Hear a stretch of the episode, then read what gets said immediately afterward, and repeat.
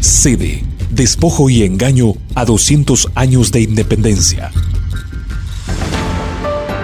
Gracias amigos y amigas por continuar el hilo del especial La Sede despojo y engaño a 200 años de independencia. Es un desafío contarles el proceso de las zonas de empleo y desarrollo económico, las cuales son valoradas por analistas y sociedad organizada como el enclave bananero moderno, un proyecto que tuvo el génesis en un grupo político, el nacionalista. Personajes como Juan Orlando Hernández y Porfirio Pepe Lobo dieron el pase final para consolidarse a través de la aprobación de la ley orgánica de las mismas en el 2013. Soy Alberto Laínez. Y Karen Paredes. Y en este capítulo haremos un recorrido por uno de los territorios donde las sedes se consolidan. Honduras cuenta con 112.492 kilómetros cuadrados de territorio, 18 departamentos y 298 municipios. Con la instalación de la sede, 65 municipios de 7 departamentos, Islas de la Bahía, Gracias a Dios, Atlántida, Colón, Cortecho, Luteca y Valle, se convertirían en espacios geográficos con diversas industrias, con el fin de potenciar el desarrollo a través de inversiones y empleos, los cuales también han sido promesa de campaña del grupo político en el gobierno desde hace 10 años. La sede que se pretenden instalar hasta el momento son Honduras Próspera, dedicada al turismo en Islas de la Bahía, sede Orquídea dedicada a la agricultura en Choluteca y Ciudad Morazán en Choloma Cortés destinada para la industria maquiladora y residencial. Sede Honduras Próspera. Yo nací en la cabecera departamental, Coxon Hall. Crió en una aldea del lado de, Big Bay. Ahí fui criado, pero después pasó a vivir aquí. Me hizo dueño de solar, terreno y digamos de 30 años la comunidad es nuestra tierra. Para, para nosotros, aquí es nuestro hogar y todo el mundo está contento de tener o vivir en, en, en, en, lugares, aldeas, diferentes aldeas de Doratán, porque nuestros padres, abuelos, nos dejó aquí herederos de lo que ellos han tenido. Nos cuenta don Ariel Wester, mientras se sienta en un balde plástico frente a su pequeña casa. Él vive a 50 metros del cerco donde comienzan los terrenos comprados por Honduras Próspera, un aproximado de 70 acres hasta el momento en la comunidad de Crowfish Rock. Vanessa Cárdenas, vicepresidenta del patronato, nos detalla sobre la vida en Crowfish Rock. Esta comunidad fue, es una de las primeras comunidades fundadas en la isla. Tiene más de sus 200 años. La mayoría de la gente de Crowfish Rock, los varones o hombres son carpinteros y algunos pues pescadores tenemos las mujeres que son, tenemos de todo, profesiones, maestras, secretarias, contadores, tenemos de todo. La llegada de la sede próspera tomó por sorpresa al municipio y sobre todo a esta comunidad. Ellos, ellos llegaron, ellos tuvieron un proceso lento, como de tres años que empezaron a venir acá como inversionistas pero el detalle es que no explicaron el proyecto como un sede. El, proyecto ellos lo presentaron como un proyecto turístico, para nosotros no es nada extraño. Aquí la comunidad está ubicada exactamente en medio de dos complejos turísticos, de Palmetto Bay y de Pristine Bay.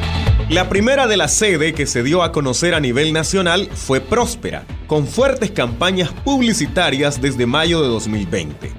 A pesar de esto, la información es limitada y los terrenos aún siguen sin ser utilizados. Es decir, Honduras próspera no existe en el aspecto físico. Sin embargo, representa una amenaza para las comunidades de Roatán, empresarios locales y la soberanía hondureña. Aquí los que han venido de la sede han sido Bremen, inversionista Bremen, que es el presidente del grupo. Eh, ha, venido el pastor Tristan Monteroso, son los que han venido acá. También ha venido Natalie Forbes. El Estado de Honduras, por intermedio de las sedes pueden declarar la expropiación. Excuse me, sir. Don't touch me. Don't touch me, sir. Hey, hello. El señor del audio es nada más y nada menos que Eric Bremen, un venezolano naturalizado estadounidense y director de Honduras Próspera desde el 2018. Norman Reaños, apoderado legal de la municipalidad de Roatán, nos da otros detalles. manejan un capital arriba de 25 mil empiras. ¿Cómo el Estado de Honduras puede confiar en una empresa de maletín llamada eh, Próspera, creada con 25 mil empiras, donde estos inversionistas o dueños de la tierra que son extranjeros, pasaron estos terrenos a Próspera a través de Brimon Investment. ¿Sabe cuánto declaró el señor Eric Brimen? Declaró que gana 20 mil empiras al municipio de Roatán. Entonces, ¿de qué nos están hablando? De mentiras. Por su parte, el abogado y consultor legal corporativo de Honduras Próspera, Ricardo González, asegura que la inversión inicial ha sido de 20 millones de dólares. Inicialmente se han invertido alrededor de 20 millones de dólares, sin embargo esperamos llegar a invertir hasta 150 millones de dólares próximamente en el país. Aunque los terrenos donde se instalará siguen desocupados, González menciona que el proyecto avanza muy bien y que dentro de poco conoceremos más detalles. Las autoridades isleñas no dan mayor información sobre su relación con Honduras Próspera, si hay negociaciones o un total desacuerdo de este proyecto. Radio Progreso quiso acceder a una entrevista con el edil Jerry Hines, pero esta fue su respuesta. Para entrevista no me busque porque no doy entrevista, ni un minuto. Yo no doy entrevista ni aquí en Roatán, a nadie. Diez días después de abordarlo en Roatán, el edil isleño fue capturado por presunto vínculo con el narcotráfico. La decisión entre defender la soberanía hondureña y generar desarrollo en las comunidades isleñas tiene en aprietos a las autoridades municipales y empresarios locales. Yadira Gómez, empresaria local, expresa su preocupación no tanto por la inversión, sino por las leyes que implica la instalación de la sede próspera. En primer lugar, porque las sedes son una violación a nuestra constitución, a nuestra autonomía, a la gobernabilidad que se viola con los artículos pétreos y al territorio. Para, para, impulsar este turismo necesitamos una estabilidad social y las sedes justamente van a provocar una inestabilidad. ¿A qué se opone la población de Crawfish Rock? ¿Al desarrollo o a la pérdida de soberanía? La pérdida de soberanía comienza con una ley orgánica lesiva para Honduras, la cual profundizaremos en otro apartado de esta serie podcaster. Esa ley da libre albedrío para que los socios de las zonas de empleo y desarrollo económico tomen atribuciones de expandirse hacia otro territorio que no estaba dentro de sus límites.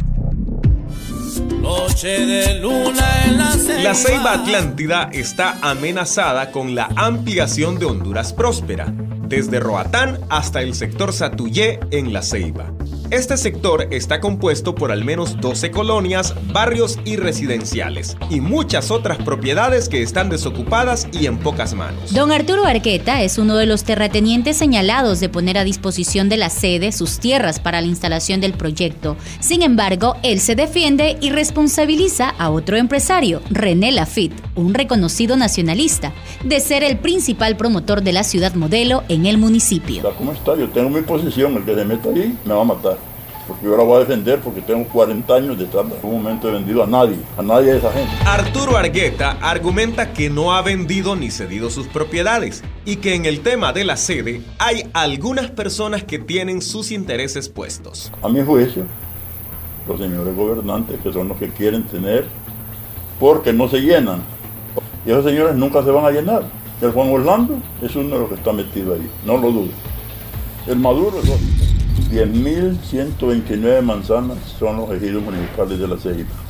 Que si tuviéramos autoridades municipales competentes, no podrían hacer sedes vendiendo la soberanía nacional. Como parte del enclave bananero, la ceiba estuvo en manos de la Standard Fruit Company, concediéndole más de 3.000 manzanas, las cuales no fueron devueltas a la municipalidad cuando la concesión finalizó. Algunos sectores denuncian que la transnacional entregó la tierra a empresarios a cambio de favores y que una buena parte fue vendida. Por ejemplo, don René Lafitte, que es un, ha sido un terrateniente de desde casi que los inicios de la ciudad de La Ceiba, creemos que las, las tierras que él tiene no son precisamente compradas, sino que eh, si nos vamos a, la historia, todo ese sector de Satuyé le perteneció a la estándar, ¿verdad? A la bananera. Dentro del movimiento social, reconocen a René Lafitte como la persona encargada de facilitar las propiedades del sector Satuyé al consorcio de Honduras Próspera. Y para el señor Argueta, Lafitte se ha convertido en socio de esta sede. Tratamos de localizar a don René Lafitte, pero su respuesta fue que no estaba autorizado para hablar con los medios sobre este tema, ya que todo tomaba un tinte político. Es necesario destacar que el sector Satuyé forma parte de la zona de amortiguamiento del Parque Nacional Nombre de Dios, poniendo en peligro la vida de las comunidades cercanas y la diversidad ecológica de la misma. No necesariamente si usted vive cerca de una sede o no, porque desde el momento que el territorio lo estamos perdiendo y que muchos beneficios se van a, a perder del país, desde ahí usted como ciudadano está perdiendo algo que le pertenece. Marlon Ortiz es presidente del Comité de Vigilancia del sector Satuyé, quien considera la importancia de que la ciudadanía se entere de los peligros que corren las comunidades por los proyectos como la sede. Asegura que es poca la organización, que la indiferencia de la población está llevando a que muy pocos sean beneficiados con los recursos de todo un país. Las autoridades ceibeñas han tomado posturas timoratas con respecto a la ampliación de Próspera a Satuyé, un sector que está en colindancia con el muelle de cabotaje, principal vía de acceso a los municipios isleños. Paralelo al muelle de cabotaje en La Ceiba, se está construyendo de manera ilegal, sin permiso de construcción ni el visto bueno de la municipalidad, otro muelle privado, donde algunos representantes de la sociedad civil no descartan que haya personas poderosas de Roatán detrás de esta construcción. Pero eso no puede darse si ni siquiera se tiene el permiso de la municipalidad de La Ceiba. Y ellos lo están haciendo, tenemos las tomas, de ahí ya tienen prácticamente casi el, el, el muelle hecho. ¿Y eso qué le va a significar? El muelle de nuestra ciudad es uno de los pocos pulmones económicos que le quedan a la ciudad de La Ceiba. Entonces, el que ellos construyan ahí, que sus barcos vengan, que puedan anclar ahí en ese muelle, le significaría entre un 60 a 66% de las entradas de nuestro muelle. ¿Qué pasaría? Entraría prácticamente en la quiebra. Germán Cruz, regidor municipal, cuenta que son muchos los intereses que se juegan dentro de la sede, sobre todo si llega al municipio de La Ceiba. La sede permite que los terrenos que no estén habitados eh, puedan hacerse ¿va? sin consultar erróneo. La ley dice de la parte de las sedes que se tiene que hacer la consulta en estos lugares, ¿verdad? Porque son un municipio, son parte del municipio de La Ceiba. Eh, hemos presionado en la corporación para que nos declaráramos como un lugar libre de sede. Cabildo que fue boicoteado por las fuerzas vivas del Partido Nacional en este municipio. Sin embargo, desde el movimiento organizado Mozo siguen realizando actividades para declarar al municipio libre de sede, como determina la Constitución hondureña para defender la soberanía nacional.